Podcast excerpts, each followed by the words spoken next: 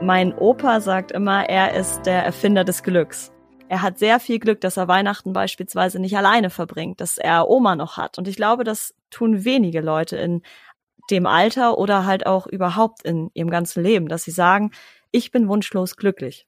Aber es gibt ja auch also mit sich selber glücklich sein und äh, beispielsweise mit seinem Körper und seiner Ernährung oder ja, vor allem das Körperliche, glaube ich. Da bin ich auch noch lange nicht zufrieden und da frage ich mich selber, ich mache seit 15 Jahren Sport, auch mit Ernährung und so weiter. Und es gab noch keinen Moment, obwohl es Höhen und Tiefen gab, wo ich gesagt habe, jetzt bin ich wunschlos glücklich, so finde ich mein Körper und mich perfekt, also für mich selber einfach. Und da sieht man auch wieder, dass Glück so gut in dieses Storytelling-Schema reinpasst. Also wenn ein Held sich auf die Suche macht nach Glück, ja. dann liegt das Glück immer hinter dem nächsten Gegner. Und der Gegner ist ja immer sozusagen die eigene Überzeugung davon, was man noch machen muss, was man noch besiegen muss, um dahinter dann endlich glücklich zu sein. In uns allen wartet eine Geschichte darauf, endlich entdeckt und erzählt zu werden. Dafür gibt es einen magischen Schlüssel und der heißt Storytelling und die Heldenreise. Das ist ein uralter, universeller Bauplan für Geschichten und wir finden ihn in allen großen Märchen, Mythen und Hollywood-Filmen. Diesen Bauplan können wir auch auf unser Leben anwenden. Plötzlich merken wir, dass wir der Held oder die Heldin in unserer eigenen Geschichte sind. Wir sehen den Weg, der vor uns liegt, die Herausforderungen, die wir überwinden müssen und das Ziel, das wir wirklich erreichen wollen. Die Heldenreise schlummert in jedem von uns und sie erwacht, wenn eine Geschichte uns tief berührt und inspiriert. Dieser Podcast ist für alle, die bereit sind, sich auf ihren Weg zu machen. Mein Name ist Emanuel und das ist die Geschichte deines Lebens. Mein heutiger Gast ist Paula Deusing. Vielen Dank, dass du dabei bist und schön, dich zu hören. Ich freue mich auch, heute dabei zu sein. Danke dir, Emanuel. Sehr schön. Sag mal, was fängst du denn so mit deinem Leben aktuell an? Ach, äh, einiges tatsächlich. Also ich bin jetzt momentan in den Endzügen meines Studiums. Ich studiere Kulturwissenschaften im Hauptfach und Kommunikations- und Medienwissenschaften im Nebenfach. Und nebenbei arbeite ich als freie Journalistin, freie Redakteurin bei RTL Nord für die Regionalnachrichten oder auch für die Produktionsfirma AppGorilla hier in Hamburg. Genau. Mhm. Wann hast du so den Plan gefunden, in welche Richtung du gehen willst? Oder bist du noch nicht in dem Bereich, dass du sagst, ich habe schon einen fertigen Plan für die nächsten fünf Jahre? Doch, eigentlich schon ziemlich, aber das kam nicht von Anfang an. Also ich habe schon mein Leben lang irgendwas mit Medien gemacht. Also ähm, ich habe ganz lange Schauspielunterricht genommen, ich habe Musical ganz viel leidenschaftlich gemacht ähm, und ich habe dann nach dem Abi halt überlegt, Work and Travel, typisches Australienjahr oder ähm, dann habe ich mich aber dafür entschieden, ganz viele Praktika zu machen. Und genau da kam dann eigentlich mein magischer Moment im Studiobau beim NDR hier äh, in Lockstedt in Hamburg. Erzähl von dem magischen Moment. Das war der magische Moment. Das ist eigentlich eine ganz lustige Geschichte. Eigentlich wollte ich nicht ins Studiobau, aber ich wollte irgendwie zum NDR. Und äh, das war das Einzige, was noch übrig war. Und dann war ich da mit den harten Männern, die dann die Bütex da hinten aufgebaut haben und die ganzen Bühnen jeden Tag aufgebaut haben. Und mhm. als ich das erste Mal in so einem großen Studio irgendwie dann so richtig stand und dieses ganze Gewusel gesehen habe, also dann kamen die Redakteure rein, dann kamen die Moderatoren rein, dann kam der Regisseur rein, dann die Studiobauleute, Requisite, alles war irgendwie so, ich habe erst mal da gemerkt, wie viel hinter so einer Sendung steckt und wie viele coole verschiedene Leute eigentlich an sowas mitwirken. Und da war für mich klar, okay, es muss irgendwas mit Medien sein.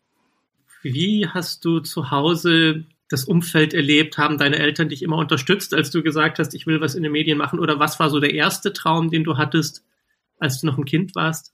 Mein erster Traum ging tatsächlich Richtung Musical-Darstellerin, ähm, wodurch ich aber dann durch eine kleine Verletzung am Bein, was heißt kleine Verletzung, ich war dann zwei Jahre eigentlich beim Tanzen raus, ähm, gemerkt habe, dass man einfach so sehr auf seinen Körper angewiesen ist und dass ich vielleicht dann auch ähm, ja, da nicht so große Chancen habe, sage ich jetzt mal, weil einfach so viele das wollen.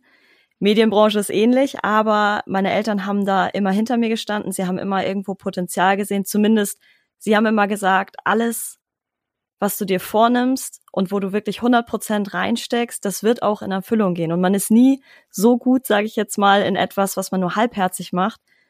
Und im Endeffekt muss es dann klappen, weil wenn man nicht 100 Prozent gibt, äh, was soll man noch alles also ausprobieren sozusagen. Mhm. Wie sehr machst du dir eigentlich Sorgen, dass du mit diesen ganzen Sachen in den Medien irgendwie nicht wirklich Geld verdienst? Weil das ist ja das Klischee, man macht irgendwas in den Medien, aber wirklich seinen Lebensunterhalt damit bestreiten. Wie, wie siehst du dieses Problem zwischen ich lebe meinen Traum und irgendwie muss ich ja auch meine Miete zahlen? Hamburg ist nicht billig. Definitiv nicht. Aber ich ähm, muss sagen, ja, ich mache mir natürlich öfter Sorgen. Also es ist eine harte Branche, es gibt super viel Konkurrenz. Andererseits denke ich, ich würde es mir nie verzeihen, es nicht probiert zu haben. Und es gibt für mich momentan, natürlich habe ich einen Plan B und nee, C vielleicht noch nicht, aber einen Plan B habe ich auf jeden Fall im Petto. Aber für mich äh, stellt sich nicht die Frage, diesen Plan A nicht erstmal durchzuziehen, bis, bis ich merke, dass es gar nichts mehr bringt. Und, und ich denke auch, dass ich in meinem Alter schon durch viele Nebenjobs während der Uni-Zeit und so alles gegeben habe, was ich bisher geben konnte. Und das sehe ich auch anhand anderer Mitstudierenden, die das vielleicht auch machen wollen, aber irgendwie, die irgendwas noch zurückhält, wo sie vielleicht sagen und Zweifel haben, na, das ist so schwer in dieser Branche. Aber ich denke immer so, ja, aber wenn du es nie probierst, dann wirst du es auch nie herausfinden. Mhm. Ich glaube, das hat auch viel mit dem Thema Selbstbewusstsein zu tun. Also wenn man, wenn man, oder Selbstliebe ja. auch im weitesten Sinne, wenn man sich so sehr mag, dass man sich eingesteht, alles zu tun, was einen glücklich macht, auch wenn es finanziell nicht so toll ist und auch wenn es vielleicht nicht so viel Ansehen hat oder so, aber man probiert es aus, dann ist das ein Statement, das man sich selbst gegenüber gibt. Und ich glaube, ganz viele trauen sich nicht, sich herauszunehmen, das für sich zu machen. Die gehen ja. lieber auf Nummer sicher, weil sie niemanden enttäuschen wollen und weil sie vielleicht später eine Familie haben wollen und sich denken, ah, und das muss alles passen und da brauche ich eine ja. gute Grundlage. Und das ist ja. so traurig, weil sie sagen letztendlich, ich bin es nicht wert, meinen Traum zu leben. Das ist mir zu riskant, lieber safe und nicht ganz so glücklich. Genau, und, und das verstehe ich teilweise nicht, weil ich finde, wir haben nur dieses eine Leben und warum sollte man nicht alles rausholen, was wir irgendwie können und was irgendwie in unserer Macht steht? Und natürlich, also ich muss sagen, ich bin da natürlich auch, denke ich mal, privilegierter aufgewachsen. Ich hatte meine Eltern im Background. Ich habe mich immer sehr gut mit meinen Eltern verstanden. Die haben mich immer in allem unterstützt, was ich irgendwie machen wollte. Und ähm, ich denke, daher kommt dieses Selbstbewusstsein auch größtenteils. Ja, und ich weiß, dass immer irgendjemand da ist, um mich aufzufangen. Jetzt nicht unbedingt finanziell, also das mal außen vor, aber ich weiß, ich bin nicht alleine. Hm. Na gut, aber deine Eltern haben ja auch Dinge ausprobiert und es hat funktioniert. Und ich kann mir vorstellen, dass es andere Eltern gibt, die auch schon ihre Eltern hatten, die gesagt haben, nee, mach mal lieber nur mal sicher und sei mal vorsichtig. Und wenn man sein Leben sehr, sehr vorsichtig lebt, dann hat das ja auch zur Folge, dass das einigermaßen kontrolliert und sicher ist. Und diese Erfahrung geben ja auch viele an ihre Kinder weiter. Und dann gibt es halt einfach Kinder, die sehr viel mehr Wert auf Sicherheit und Kontrolle legen, als auf, naja, probieren wir mal aus, macht mich ja vielleicht glücklich. Definitiv. Also ich bin auch der festen Überzeugung, dass auch sichere Berufe, sage ich jetzt mal, einen glücklich machen können. Ähm, und es gibt ja auch viele, die sich dann aber nochmal neu ausprobieren. Also wo die Eltern irgendwie sagen, ja, mach doch erstmal eine Ausbildung oder ja, äh, mach erstmal was sichereres. Aber viele meiner Freunde haben nach der ersten Ausbildung jetzt doch nochmal eine ganz andere Richtung eingeschlagen. Aber sie haben schon mal was sicher. Das ist ja auch nichts Falsches, was von den Eltern mitgegeben werden kann. So. Mhm. Naja, wir sind ja auch eine Generation, die lernen muss, dass man halt nicht bei einem Job bleiben wird im Leben. Das ist nicht so wie vor, vor einer Generation früher, als man eine Ausbildung angefangen hat mit dem Plan, sein ganzes Leben lang darin zu arbeiten. Definitiv, aber ich finde, ich, ich muss sagen, genau da finde ich, fängt das Schwierige in der heutigen Gesellschaft an. Wir haben mehr Freiheiten, aber wir müssen sie auch irgendwie unter einen Hut bekommen. Also damals war es irgendwie klar, wenn mein Vater ähm, Tischler war oder so, ähm, dann bin ich vielleicht auch in seine Fußstapfen getreten, habe vielleicht sogar das Familienunternehmen irgendwie übernommen. Ja, und, und heutzutage haben wir so die Qual der Wahl. Was machen mhm. wir? Das alte Problem, wenn man äh, in der Eisdiele steht und es gibt fünf verschiedene Sorten, dann findet man relativ schnell, was man total geil findet. Hat man aber 500 Sorten, dann, ich weiß nicht, wie es dir geht, stehe ich da gerne mal eine halbe Stunde und bin dann ja. sehr unzufrieden mit meiner Wahl. ja, das kenne ich absolut. Kann ich nur zustimmen, ja. Naja, und ich glaube, es wird auch immer schlimmer. Also dieser, dieser Druck, verwirkliche dich selbst und sei, sei du selbst. Was hast du denn da für eine Antwort drauf? Wer bist du selbst? Was ist, ja. wer ist Paula? Ich, das ist super schwierig zu sagen. Weil, wie du schon sagst, ich glaube, selbst mit 30 oder 40 gerade jetzt in der Medienbranche weißt du immer noch nicht, was du bist. Also ob du Journalist bist, ob du dann irgendwann Podcaster bist oder ähm, ob du doch eher in die Producer-Richtung gehst. Also es gibt ja, da wechselt man ja auch wahrscheinlich alle paar Jahre. Aber die Frage ist ja auch nicht unbedingt, was machst du beruflich, sondern wer bist du in dem Sinne, dass egal welchen Beruf du machst, du wirst dich damit einbringen. Ja, definitiv. Also es gibt zwei, zwei Fragen. Was, was macht man tatsächlich und wie macht man es? Und wie man es macht, hat mit einem selbst zu tun. Ja. Und da definitiv. kommen wir dann in diese schwierigen Fragen der Identität und der Persönlichkeit und des Charakters. Wie würdest du dich denn selbst beschreiben? Ähm, ich würde mich selber beschreiben mit sehr, sehr zielstrebig, für jeden Spaß zu haben und mhm. sehr glücklich immer dabei. Also ich würde nicht sagen, dass ich jetzt verbissen oder irgendwie ja sagen würde, ich, ich muss das und das erreichen, sonst werde ich niemals glücklich, sondern mir bringt alles einfach so viel Spaß, dass ich irgendwie gerade momentan das Gefühl habe, dass es einfach immer läuft und immer weitergeht und, und ich einfach froh und glücklich darüber bin. Das und klingt sehr gut, aber das klingt auch so, als also, hat, hat, gibt's nichts, das dir schlaflose Nächte bereitet oder was, was sind so die, die großen Themen, mit denen du, wo du selbst sagst, ich weiß nicht weiter? Ich finde, das sind Phasen tatsächlich. Also es gibt Phasen, in denen ich wirklich äh, beruhigt schlafen kann und mir keine Sorgen mache.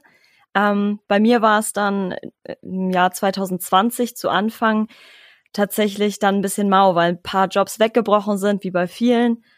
Ähm, und da, da war ich wirklich an einem Punkt, wo ich dachte, ich will irgendwie weitermachen, aber es geht nicht weiter. Ich trete irgendwie in der Stelle und drehe mich im Kreis aber irgendwie, und das sind dann immer diese Tiefphasen, und irgendwie habe ich immer das Glück gehabt, dass dann nach so einer Tiefphase irgendwas Schicksalsmäßiges passiert ist, wo ich dann glücklich war drüber, wo es dann irgendwie wieder ein Hoch gab. Ähm, mhm. das war bei mir in dem Fall äh, ein äh, Treffen mit Steven Gätjen an Heiligenhafen. Äh, mhm. Das war mhm. sehr, sehr spontan. Der war da, ähm, hat da Urlaub gemacht und ich dachte, okay, die Chance muss ich jetzt in meiner blöden Tiefphase irgendwie ergreifen, verlieren kann ich eh nichts. Ja, und dann habe ich ihn angesprochen und tatsächlich äh, sind wir super ins Gespräch gekommen und zwei Wochen später habe ich für ihn angefangen zu arbeiten. so schnell kann es manchmal gehen. ja. Wie klein die Welt ist. Ich kenne ja Steven eher aus dem Filmbereich. Also ich bin Filmjournalist ja. im anderen Leben. Ja, ich und, weiß. Ähm, Hast du denn mit Steven mal was zusammen gemacht? Also wir haben nie zusammen gearbeitet, sondern wir waren immer nur zusammen. Also ähm, in der Filmbranche ist es ja so, wenn ein neuer Film rauskommt, dann wird der erstmal groß promoted. Das heißt, die ganzen Schauspieler fliegen dann um die Welt und dann machen sie einen Halt in London mhm. und einen Halt in Berlin und einen Halt in Tokio.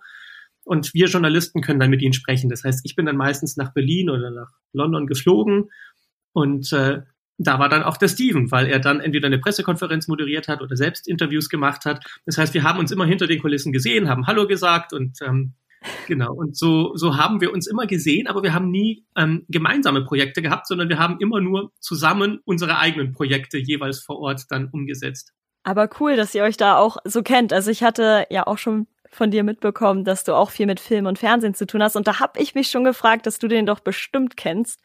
Ähm, ja. ja lass uns doch mal über eine Schwierigkeit sprechen, die wahrscheinlich ganz viele von uns haben, die so in den Medien arbeiten. Wir ja. machen das ja deshalb, weil wir gerne Leute begeistern und weil wir sie inspirieren wollen und weil wir sie gut unterhalten wollen.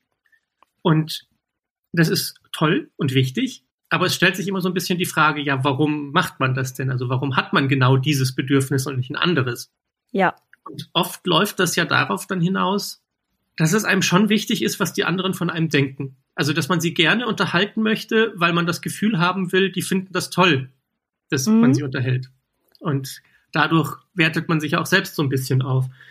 Ähm, ich denke ja. mir das auch ganz oft bei, bei, bei Influencern, ähm, die, die teilen ihr Leben mit anderen Menschen. Und das ist so schön zu sehen, wie sie so offen sind und andere in ihr Leben reinlassen. Und gleichzeitig frage ich mich immer, wie sehr sieht's da in ihren Herzen aus und wie sehr brauchen sie es auch, dass die Leute da reinkommen? Und wie sehr brauchen sie es, dass sie gemocht werden und ihre Likes auf die Bilder bekommen? Und es ist ja fast schon so ein Klischee, so dieses Thema Selbstbewusstsein bei Influencern. Aber wie, wie kommt das bei dir zusammen? Weil wahrscheinlich hast du ja einen Anteil in dir, der unglaublich selbstbewusst ist, weil deine Eltern dich erzogen haben zum Selbstbewusstsein und mach, ja. was du willst und leb deinen Traum.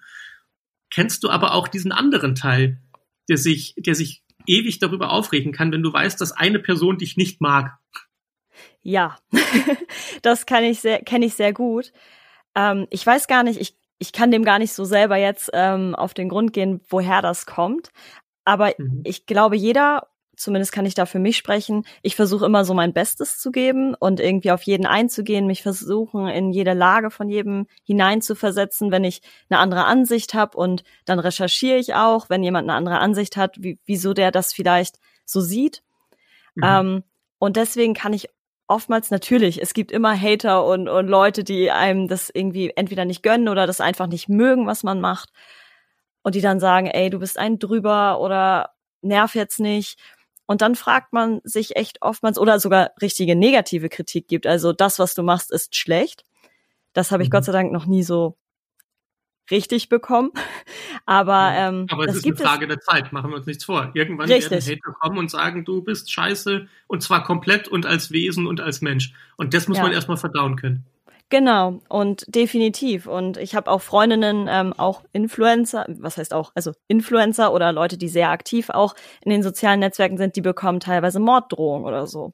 Und wenn es mhm. dabei losgeht, da frage ich mich dann echt, da sollte man, glaube ich, versuchen, sich selber davon zu entfremden, weil das ist einfach unter aller Sau, auf gut ja. Deutsch. Und ähm, das hat dann auch irgendwie eine persönliche Schiene, die finde ich bei, gerade wenn man den Job postet oder so, nichts zu tun hat. Und mhm. ich selbst würde sagen, ich versuche es natürlich zu verdrängen und zu sagen, ja, okay, aber der groß, große Teil, der irgendwie wissen will, was ich mache und der sich dafür interessiert, der findet das cool, was ich mache. Und diese kleinen Prozente, die das irgendwie total absurd finden und nervig finden, die sollte ich ausblenden, aber natürlich nehme ich das dann mit in den Alltag und überlege, wo ich da noch an mir arbeiten kann und so, aber meistens kann man den Leuten eh nie gerecht werden es, man kann, man kann auch den, das Lob dann nicht zu ernst nehmen. Also irgendwann muss es einem so ein bisschen egal sein, was die anderen denken. Und dann macht man es nicht mehr der anderen wegen, sondern nur wegen sich selbst. Ja, da hast du recht. Also genau, das ist der Punkt. Warum nimmt man denn Lob dann so ganz doll an sich ran? Mhm. Also was du sagst, es sollte eigentlich eine neutrale Schiene sein, wie man alles betrachtet und einfach selber sein Ding durchziehen. Und wenn man mal ein Kompliment bekommt, sagen, ey cool, danke, dass du das irgendwie gesagt hast und ja, wenn Hater irgendwas schreiben, die eh alles blöd finden, ähm, dann einfach ignorieren oder nett mhm. irgendwie sagen, was könnte ich für dich verändern, wenn du äh, nee, eigentlich soll man sich ja nicht für andere Leute verändern, das ist ja auch totaler Schwachsinn. Ja. Ja, eigentlich ist ja der Punkt festzustellen, dass man das, was man tut in den Medien, ja eigentlich auch eine Form von Kunst ist und dass man die immer für sich selbst macht und nicht für den anderen dass man nicht denkt, wie kann ich das jetzt so machen, dass die andere Person das noch toller findet, weil dann wirst du nie auf den grünen Zweig kommen. Dann wirst du immer die Leute haben, die sagen, ja, aber da, für mich ist das jetzt nicht das Richtige und das hättest du ganz anders machen sollen. Ja. Wenn man aber genau spürt, warum man etwas tut und es aus sich heraus tut, weil man damit etwas für sich sehr Wichtiges ausdrücken möchte, ja. Dann ist es letztendlich egal, was die Leute über einen denken. Man steckt ja selber einfach so viel Energie da rein und dann sich irgendwie noch noch mehr Energie ziehen zu lassen äh, durch jemanden, der das irgendwie nicht toll findet, finde ich, äh, das sollte man einfach, ja, weg damit. Ja.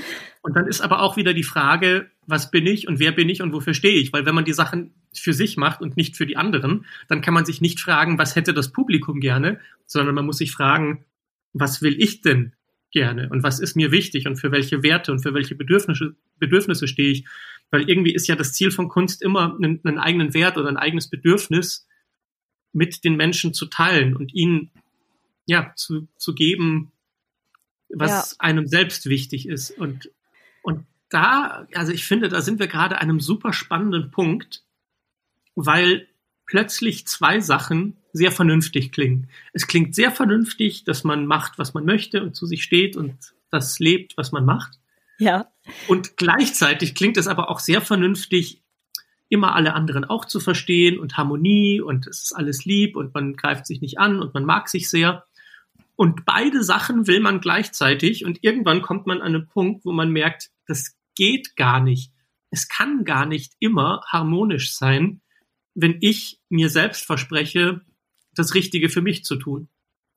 Ja. Wie gehst du damit um, wenn du merkst, dass dass etwas, was für dich richtig und gut ist, jemand anderes sehr verletzen könnte? Tatsächlich bin ich ein Mensch, der gerne redet, über alles redet, wenn irgendwie Komplikationen im Raum stehen und ich spreche die Person dann offen und ehrlich immer an. Ähm, mhm. Das, ja, und, und versuche das aus dem Weg zu räumen und zu klären, was genau das Problem ist, weil meistens versteht, oder ich verstehe das dann meistens oftmals gar nicht, wenn ich ja der festen Überzeugung bin, alles richtig gemacht zu haben. Dann mhm. verstehe ich ja oftmals gar nicht die Gegenseite. Warum hat das die Person jetzt verletzt? Dann ist ja meist eine Vorgeschichte noch dahinter, weil entweder aus einer kleinen Fliege dann irgendwann ein Elefant wird, weil ich das oft, oft, also sehr oft gemacht habe, was die Person verletzt hat. Also mhm. sowas ist, kam schon öfter vor und dann setze ich mich gerne mit der Person zusammen und notiere mir das auch. Also ich schreibe mir das dann auch wirklich auf und gucke, womit ich übereinstimme, gucke, was ich mir selber daraus ziehe und, und dann sozusagen, ja, wo ich selber sage, ja, da kann ich an mir arbeiten, das verändere ich. Aber wenn ich absolut nicht der Meinung bin, dass das eine Charaktereigenschaft oder ein Verhalten ist, was ich ändern sollte, dann versuche ich das dann irgendwie aufzuklären, warum ich so gehandelt habe und eventuell dann die Gegenseite zu überzeugen, dass das so vielleicht richtig sein könnte. Mhm. Das klingt alles sehr gut, aber kannst du verstehen, dass es einfach auch Menschen gibt, die, die das nicht können, die nicht reden können, die Angst haben, jemandem zu sagen, ich hätte das gerne anders oder du hast mich verletzt, die immer einen Grund finden, warum das schon irgendwie passt. Schwamm drüber, ich mache jetzt kein Fass auf. Ja, absolut.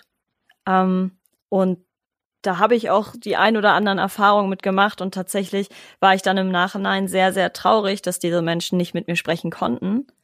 Ich finde, wenn man nicht über etwas reden kann, ist es dann ziemlich schwierig, etwas zu klären oder wenn die Personen nicht aus sich rauskommen. Und da habe ich dann auch irgendwann nicht mehr die Energie zu, hinterher zu laufen und zu sagen, ach, lass uns doch bitte darüber reden und so und die andere Person aber einfach nicht darüber reden möchte oder es auch mhm. nicht kann. Kennst du auch diese, diese Schwierigkeit, dieser Punkt, wenn man jemanden neu kennenlernt? Ich weiß nicht, ob du in einer Beziehung bist oder nicht, aber man lernt ja öfter mal jemanden kennen, ja. ist gerade Single, denkt sich, ach, das ist ja ganz nett, das könnte was werden. Und dann ist die Frage, wie früh zeigt man alles von sich? ja. Und wann ist, wann ist der Moment, wo man sagt, also jetzt müssen wir ein ernstes Gespräch führen, mhm. weil es ist wichtig, dass wir das jetzt machen und wir kennen uns noch nicht so gut, dass ich mir sicher sein könnte, dass du nicht wegläufst, wenn ich sage, wir müssen mal reden, aber ich traue mich jetzt trotzdem, weil irgendwann muss man ja sozusagen von der Klippe springen und sagen, ich gehe jetzt in den richtigen Beziehungsmodus, nicht in den ich bin total nett, weil wir uns kennenlernen Modus. Mhm. Wie schaffst du den Switch?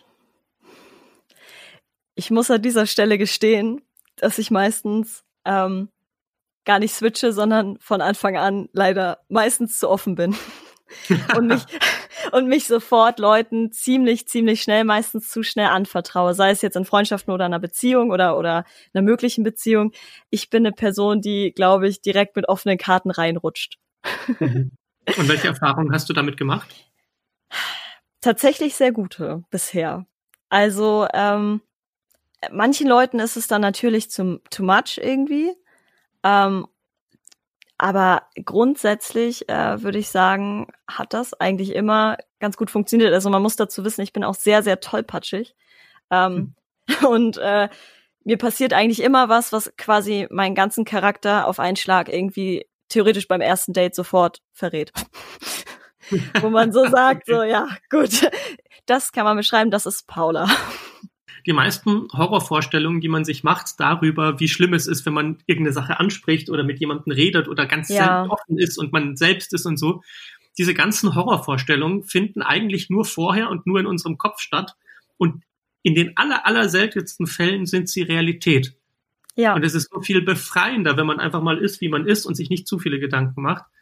Aber ich kenne ja. auch diese Angst, die man hat, so, boah, wenn ich das jetzt sage oder, oder wenn ich, boah, weiß, Kennst du das Problem, wenn man jemanden datet und es ist noch relativ früh und irgendwann kommt der Punkt, wo man bei sich zu Hause ist und man denkt sich, ah, ich müsste auf Toilette, aber ich möchte ja. nicht, dass er mich hört, dass ich auf Toilette bin.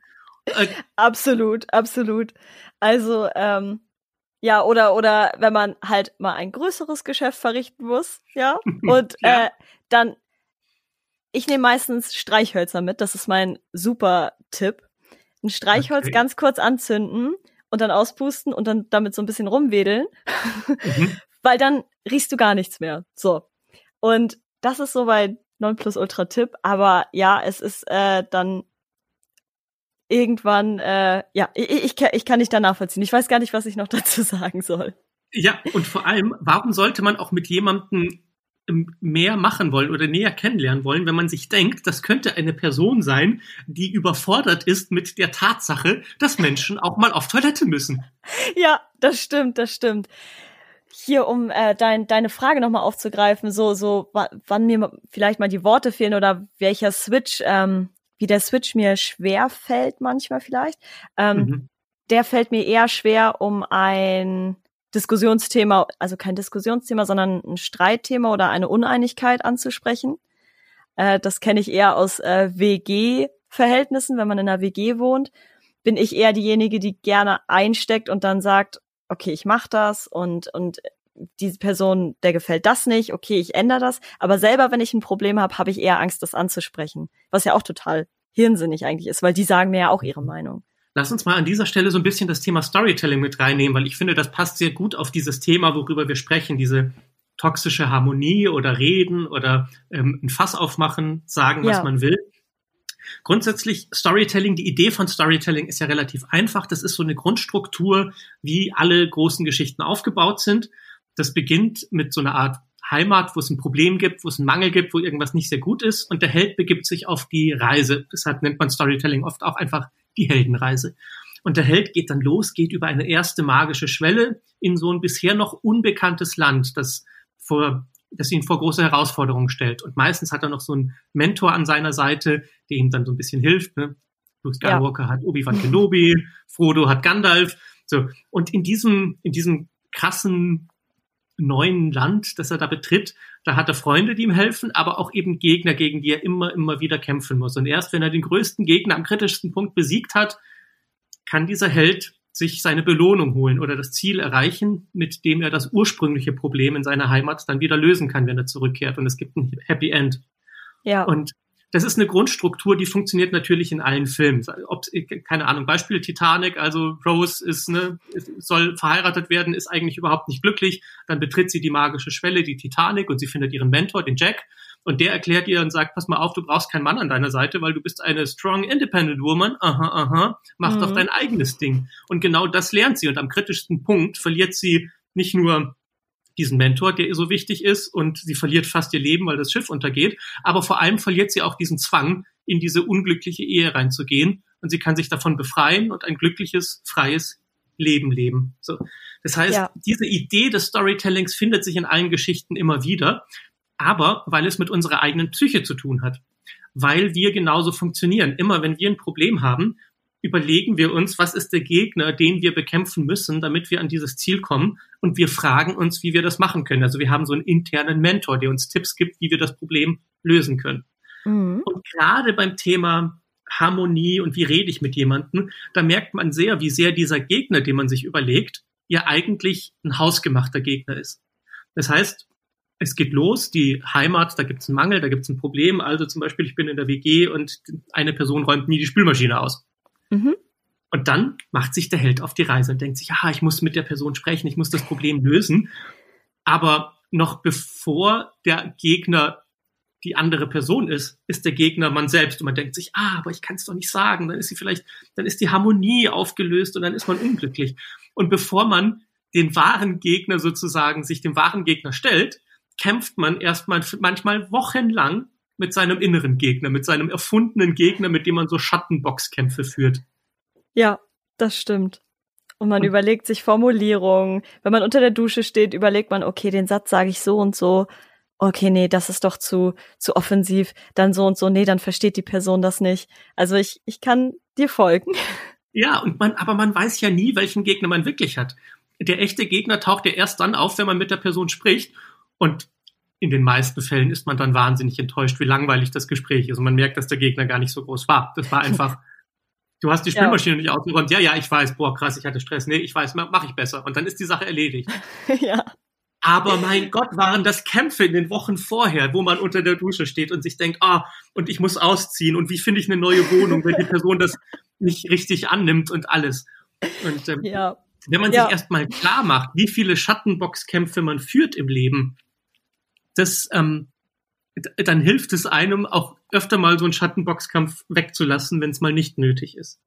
Und genauso ist es auch mit dem Thema Harmonie. Ich finde, da ist es sogar noch schlimmer, weil man denkt sich, Harmonie ist was Schönes, aber Harmonie kann auch zu einem Gegner und zu einem Bösewicht werden, wenn der Wunsch nach Harmonie so stark wird, dass es den Held selbst zerquetscht.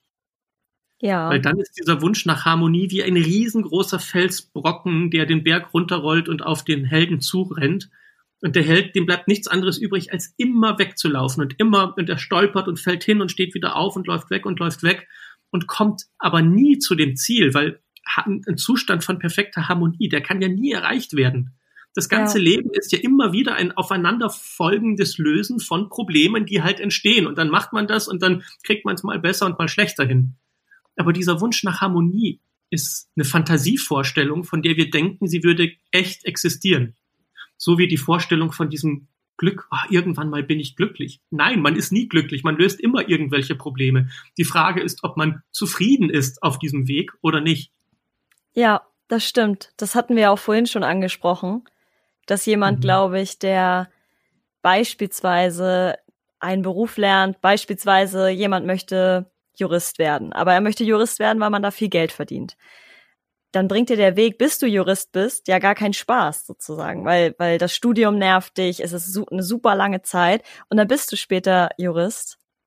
Aber ich denke ja. erstmal, dass du, wenn du, sag ich jetzt mal, dafür gar keine Leidenschaft hast, kein guter Jurist werden kannst oder zumindest nicht dein volles Potenzial, was du überhaupt hast, da dann ausschöpfen kannst. Und mhm. Du wirst auch nicht glücklich sein, wenn du es dann bist, was du gerade auch schon meintest. Und das ist ja der, also ne, meistens denkt man sich, so einfach ist es, ich habe einen Job mit viel Geld, weil dann werde ich automatisch glücklich sein. Und dann macht mhm. man etwas, was man nicht mag, was einem viel Geld bringt und stellt fest, verdammt nochmal, so viele Klamotten kann ich gar nicht shoppen mit dem Geld, dass mich da irgendetwas davon glücklich machen würde. Ja, vor allem wenn man alles hat, dann hat man ja auch alles. Also dann weiß man es erstmal gar nicht mehr wertzuschätzen. Und wenn ich eine Million auf dem Konto hätte und mir jederzeit alles kaufen könnte, was ich möchte, dann hätte ich ja auch keine, keine Träume mehr, was ich mir kaufen möchte, wenn ich jedes Wochenende theoretisch nach Hawaii fliegen könnte, wenn ich wollen würde. Ja. Und dann ist immer noch die Frage, was ist übrig? Was ist dieses eigene Ich? Boah, krass, das, so schließt sich der Kreis. Da geht's wieder um das Thema Identität und wer bin ich eigentlich? Ja. Und was brauche ich, um ein glückliches Ich zu sein? Muss, muss ich ist es der Job oder ist es das Geld oder, oder ist es diese Feststellung, dass ich okay bin, so wie ich bin und meinen Weg schon irgendwie finde und dass es nie perfekt sein wird und dass ich immer mal Konflikte auch haben werde, aber dass ich die auch austragen kann, weil ich mir vertraue und weil ich sage, na gut, also dann habe ich mit meinem Partner mal ein Problem und dann müssen wir ein ernstes Wort reden aber es zerstört ja nicht mein Leben, sondern es macht mein Leben stärker dadurch, dass ich diese Krise meistere. Und selbst wenn man diese Horrorvorstellung hat, man spricht irgendetwas an und dann trennt man sich und das ist ganz fürchterlich und man ist ein restliches Leben alleine, dann ist immer noch die Frage, warum kann man nicht trotzdem glücklich sein und sagen, ich stehe für mich ein und ich tue, was das Richtige für mich ist und lieber mache ich so, als weiter ja, unterdrückt zu werden und diese toxische Harmonie auszuhalten. Ich finde auch, dass das Thema Glück an sich ein sehr, sehr großes Fass ist oder ein sehr großes Thema. Das ist immer mhm. ganz niedlich. Ähm, ich bin sehr, also ich bin quasi meine halbe Kindheit so bei meinen Großeltern noch aufgewachsen. Und ähm, mein Opa sagt immer, er ist der Erfinder des Glücks. Und das ist Aha. eine ganz niedliche Geschichte, die er immer erzählt. Ähm, auf jeden Fall, Ende vom Lied ist, dass er sagt, er ist der Erfinder des Glücks, weil er Glück hat und glücklich ist weil er eben in einem Haus wohnt, was irgendwie abbezahlt ist mit seiner äh, Frau, also meiner Oma. Und er hat äh, drei Enkelkinder. Ich habe keine Geschwister, das sind meine beiden Cousins. ähm, also mhm. und er hat irgendwie eine, er hat sehr viel Glück, dass er Weihnachten beispielsweise nicht alleine verbringt, dass er Oma noch hat und dass ähm, sein gesamtes Leben Glück ist, obwohl sie jetzt nicht besonders viel Geld haben. Er, er war Polizist, ähm, Oma hat nicht so viel gearbeitet, so und ja, sie hatten einfach Glück, sage ich jetzt mal. Und, und das finde ich immer sehr niedlich, wenn jemand, der schon so viel Lebenserfahrung irgendwie hat und gesammelt hat, dann irgendwie immer sagt, dass er Glück hat. Und ich glaube, das tun wenige Leute in dem Alter oder halt auch überhaupt in ihrem ganzen Leben, dass sie sagen, ich bin wunschlos glücklich. Mhm. Ähm, ich bin mir sehr sicher, dass wenn dein Großvater irgendetwas verlieren würde, das Haus zum Beispiel, mhm. wäre das ein ziemlicher Schlag für ihn, aber er könnte dieses Glück für sich wieder erfinden, wieder zurückholen. Ja. Weil, weil Glück keine Sache ist, die wir von außen bekommen. Weil genau. Glück kriegt man nicht, sondern Glück trägt man in sich, weil man spürt, dass man das alles schon hinkriegt und man macht sich nicht selbst den Stress, unglücklich sein zu müssen. Ganz viele Menschen würden sagen, boah, jetzt habe ich dieses Haus abbezahlt, aber wie, wie kann ich denn jetzt noch irgendwie vielleicht noch ein zweites Haus, weil meine Kinder sollen ja, ich habe ja zwei Kinder zum Beispiel und die sollen ja beide ein Haus haben und dann stresst man sich immer wieder in neue Dinge rein, weil man sich nie erlaubt zu sagen, jetzt ist genug, das reicht mir schon, um glücklich zu sein. Ja, ich, ich finde, dass dieses Glück auch auf allen Ebenen anzuwenden ist, sei es der Job, sei es ähm, irgendwie, ja, was du sagst, mit materiellen Gegenständen, mit Häusern, mit Aktien, was weiß ich, ähm, mit allem Möglichen, was vielleicht auch wieder beruflich mit einhergeht, mit Geld verdienen. Aber es gibt ja auch also mit sich selber glücklich sein und äh, beispielsweise mit seinem Körper und seiner Ernährung oder ja, vor allem das Körperliche, glaube ich, da bin ich auch noch lange nicht zufrieden und da frage ich mich selber, ich mache seit 15 Jahren Sport, ähm, ja, eigentlich mein ganzes Leben lang, aber so seit zehn Jahren wirklich effektiv so, um irgendein Ziel zu erreichen, auch mit Ernährung und so weiter. Und es gab noch keinen Moment, obwohl es Höhen und Tiefen gab, wo ich gesagt habe, jetzt bin ich wunschlos glücklich, so finde ich mein Körper und mich perfekt, also für mich selber einfach. Mhm. Ähm, ja, und da habe ich mich letztens ähm, gefragt und mit Freunden drüber unterhalten, okay, dann lässt man jetzt einfach irgendwie den Wein und die Schokolade irgendwie weg, aber erstmal ist es kein erfülltes Leben und zweitens habe ich das zwei Jahre gemacht und das bringt keinen Spaß und man hat trotzdem nicht das erfüllende Gefühl, wenn man irgendwie hat, am Ende angekommen ist oder das halt durchzieht. Also das ist mhm. halt auch nicht das, was man will. Oder ich nicht. Ein Körper kann ja allein deshalb nicht perfekt sein, weil ein Körper sich durch die Zeit bewegt. Ja. Und mal sieht er so aus und mal sieht er so aus. Ein, ein Körper irgendwie einzufrieren in dieser eine Sekunde des perfekten Zustands ist ja allein schon, man stirbt ja, wenn man seinen Körper einfriert, wenn man sagt, jetzt ist es perfekt. Ja. Und da sieht man auch wieder, dass Glück so gut in dieses Storytelling-Schema reinpasst. Also wenn ein Held sich auf die Suche macht nach Glück, ja. dann liegt das Glück immer hinter dem nächsten Gegner. Und der Gegner ist ja immer sozusagen die eigene Überzeugung davon, was man noch machen muss, was man noch besiegen muss, um dahinter dann endlich glücklich zu sein. Und solange man sich diese eigenen Gegner aufbaut und sagt, okay, also es muss jetzt so offensichtlich der Körper sein, weil sonst kann es nicht sein, und es muss die Eigentumswohnung sein, weil sonst kann es nicht sein, mhm. wird man einfach auch nie ankommen, weil man ja immer wieder einen neuen Gegner aufbaut. Weil wenn man einmal kurz das Glück erreicht hat und zufrieden ist, weil man zum ersten Mal, keine Ahnung, unter 70 Kilo wiegt oder so, ja. dann dann hat man automatisch das Gefühl, ah, das ist es ja noch nicht endgültig. Und wenn ja. aber Glück sowas wie endgültig sein muss, dann kann das ja noch nicht das Glück sein. Dann muss ich irgendwas anderes suchen, was endgültig ist. Und dann baut man sich wieder 15 Gegner auf und sagt dahinter, dahinter wartet dann das Glück. Das finde ich eigentlich auch immer so interessant an Filmen. Also es gibt ja sehr viele Filme, die Happy Ends haben. Mhm. Aber Happy Ends waren wir so mit glücklichem Ende, sag ich jetzt mal, dass dann das Glück halt da ist. Aber mich würde manchmal echt interessieren, was so hinter dem Happy End dann passiert, weil, wie du schon sagst, dann kommen neue Gegner und mhm. neue Endgegner, aber danach folgen die ja wieder. Also das ist ja, glaube ich, auch der Kreislauf im Leben, oder nicht? Ja. Eine der größten Lügen, die Märchen uns erzählen, ist, sie lebten glücklich bis an ihr Ende. Das kann mhm. gar nicht mhm. sein. Das ist so eine naive Vorstellung, die wir in unserem Gehirn erfinden, die sich nie, nie, nie, nie mit der Realität deckt. Und ich finde es auch so schön, dass, ich weiß nicht, ob du die Shrek-Filme gesehen hast. Ja. Das ist ja so das klassische Märchen, dass Shrek und Fiona finden zusammen und dann sind sie glücklich. Und nach dem ersten Teil könnte man sagen, sie lebten glücklich bis an ihr Ende. Ja. Aber dann dachte sich Hollywood, Moment mal, man könnte ja sehr viel Geld verdienen mit einer Fortsetzung. Und genau so ist es. Dann kam noch Teil zwei und Teil drei und Teil vier Und jedes Mal gibt es wieder irgendeine Heldenreise, die man überwinden muss weil wieder irgendein Gegner auftaucht, wo man sagt, ja, aber das endgültige Glück ist dahinter. Ja. Und die große Lektion von Hollywood ist, es gibt so lange Fortsetzungen, bis alle tot sind. ja, aber. Das sieht man auch bei Star Wars. Irgendwann sind sie alle weg. Ja, aber das spiegelt ja auch wirklich einfach nur das Leben wieder. Weil, wie du schon sagst, wenn man das eine erreicht hat, kommt das nächste. Oder man möchte in der Sache noch mehr erreichen. Also mhm. es hat einfach kein Ende. Ja. Deshalb, die große Lektion, die wir uns rausnehmen, ist uns immer wieder zu fragen, Moment mal, wenn ich gerade denke, ich sei nicht glücklich, welchen Gegner erfinde ich mir da gerade? Und kann mhm. es einfach sein, dass ich ihn loslassen kann? Brauche ich ihn vielleicht nicht? Ist es vielleicht, sind es vielleicht nicht mehr diese fünf Kilo, die ich noch abnehmen muss? Was ja. wäre, wenn ich einfach jetzt schon glücklich wäre? Und wenn wir uns diese kleinen Momente immer größer machen und nicht erst warten, bis wir den Gegner überwunden haben, um glücklich zu sein, sondern davor schon sagen, okay, ich brauche ihn gar nicht, ich lege ihn auf die Seite, jetzt bin ich gerade mal fünf Minuten zufrieden und dann kann ich mir immer noch ein neues Problem suchen. Ja. Dann wird man merken, wie sich etwas im Leben verändert. Ja, heute war ein besserer Tag als gestern, weil ich heute fünf Minuten länger lang, äh, länger zufrieden war. Und jeden Tag schafft man so ein paar Momente mehr. Und das ist letztendlich Mindfulness, Achtsamkeit im Leben, zu merken, dass es, dass das, was man sucht, meistens nicht hinter dem nächsten Gegner wartet, sondern jetzt schon da ist. Ja, das nehme ich für heute auf jeden Fall mit.